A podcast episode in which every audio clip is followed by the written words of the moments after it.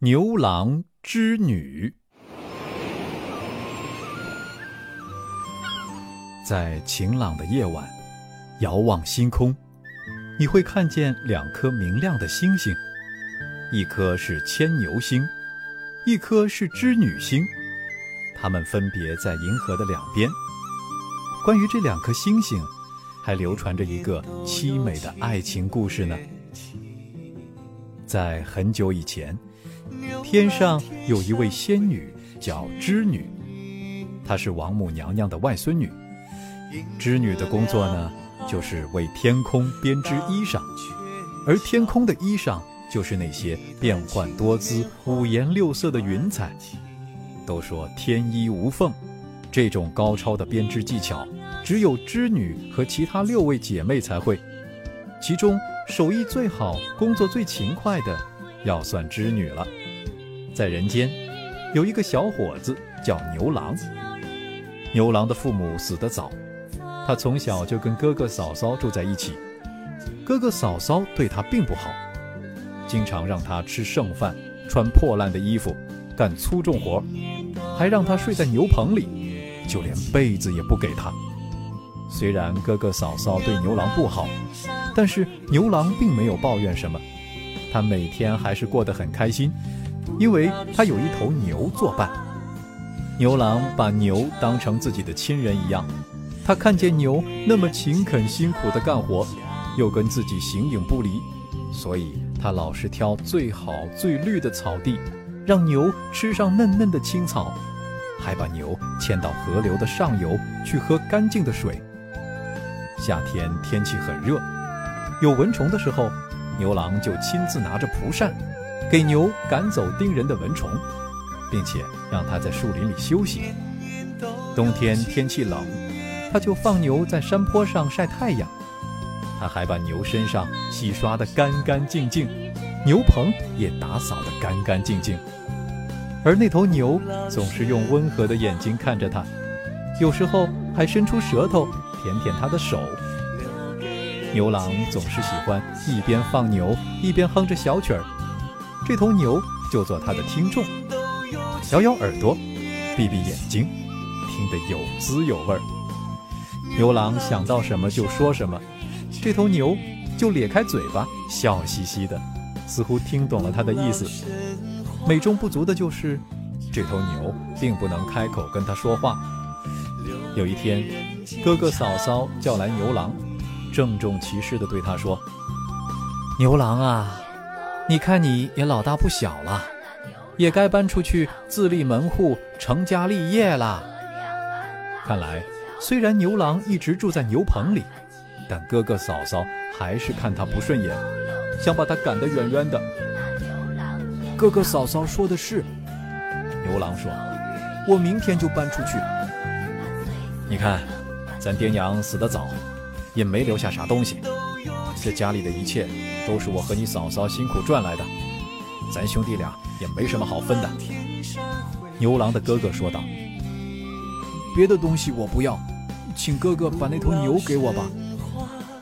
牛郎的哥哥低头想了一想，假如不给牛郎一点东西的话，乡里的人也会说三道四。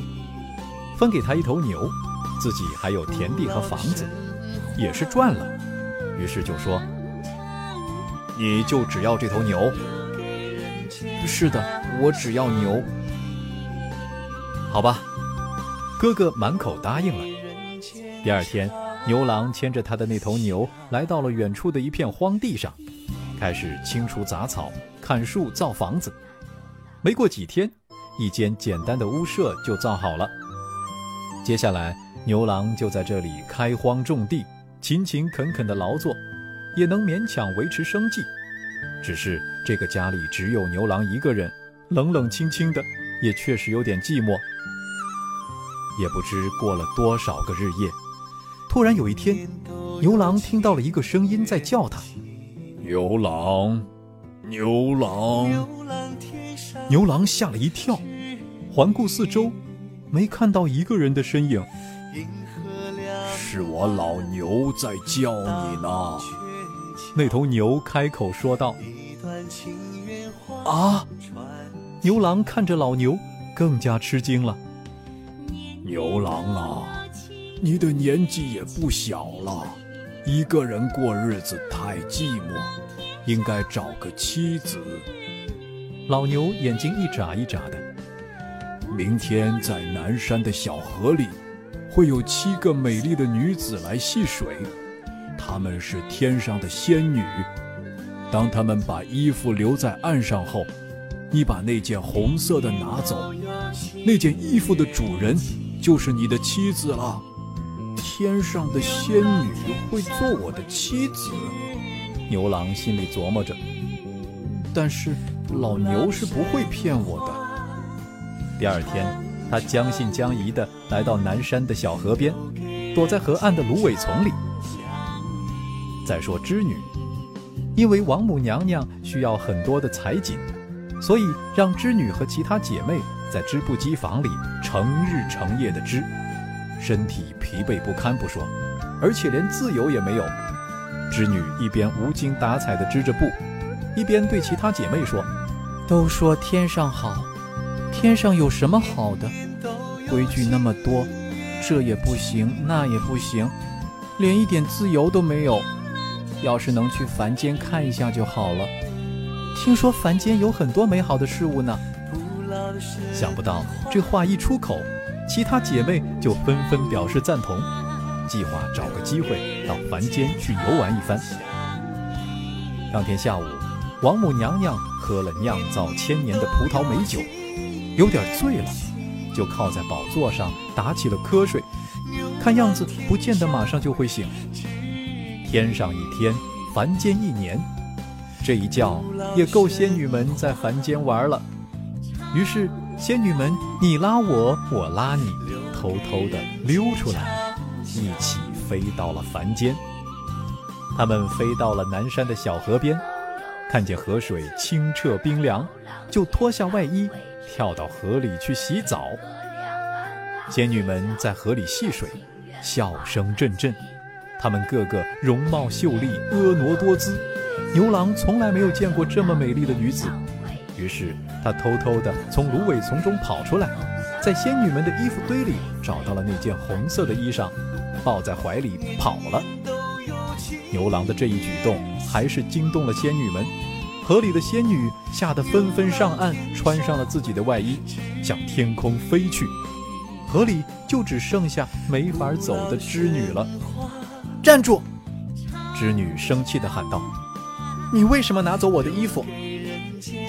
我家的那头老牛告诉我，今天在南山河边，红色衣服的那位女子就是我的妻子。牛郎老实地回答道。如果你愿意做我的妻子，我我就把衣服还给你。终年不停息的编织天衣的织女，早就厌倦了天庭的生活，凡间还有很多美好的事物，她都没有见过呢。她早就想做一个凡人了。再说，牛郎外表英俊，为人老实诚恳，跟他一起在凡间生活，也是一个不错的选择。于是。织女害羞地点了点头，说：“我答应你就是了。”真的吗？牛郎简直不敢相信自己的耳朵。就这样，牛郎和织女结了婚，他们相亲相爱，生活过得很幸福。牛郎带着老牛在田里耕种，织女在屋子里织布。织女织的绸缎又光亮又柔软。这种布料做成的衣服，冬暖夏凉，不少人都争相购买，有些商人还成批的定做。夫妻俩勤勤恳恳，生活越过越好。不知不觉，三个年头过去了，他们生了一对男女，男的叫金童，女的叫玉女。每天晚上，织女都抱着孩子坐在院子里，指着闪闪的星星，给孩子们讲天上的故事。天上虽然富丽堂皇，但是规矩太多，没有自由，还是人间好。他喜欢跟牛郎一块儿去田里耕作，喜欢逗着孩子嬉戏玩耍，喜欢倾听门前小溪叮咚的流水声和风儿吹动树叶的沙沙声。这一切是多么的美好和幸福啊！可是，幸福总是那么短暂。仙女们溜去凡间的事，最后还是让王母娘娘知道了。王母娘娘大发雷霆，把六位仙女关在黑暗的屋子里。她更恨织女，竟敢躲在凡间不回来了。于是，王母娘娘派了很多天兵天将到凡间去查访，看看织女到底躲在哪里。不管她躲在哪里，都一定要把她抓回来。查访了很久，才知道织女在一个叫做牛郎的家里，还跟牛郎做了夫妻。这让王母娘娘更加生气了。织女竟敢私配凡人，败坏门风。王母娘娘发誓一定要拆散他们。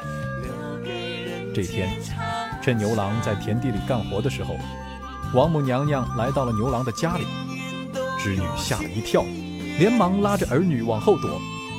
王母娘娘一把抓住织女就往外拖。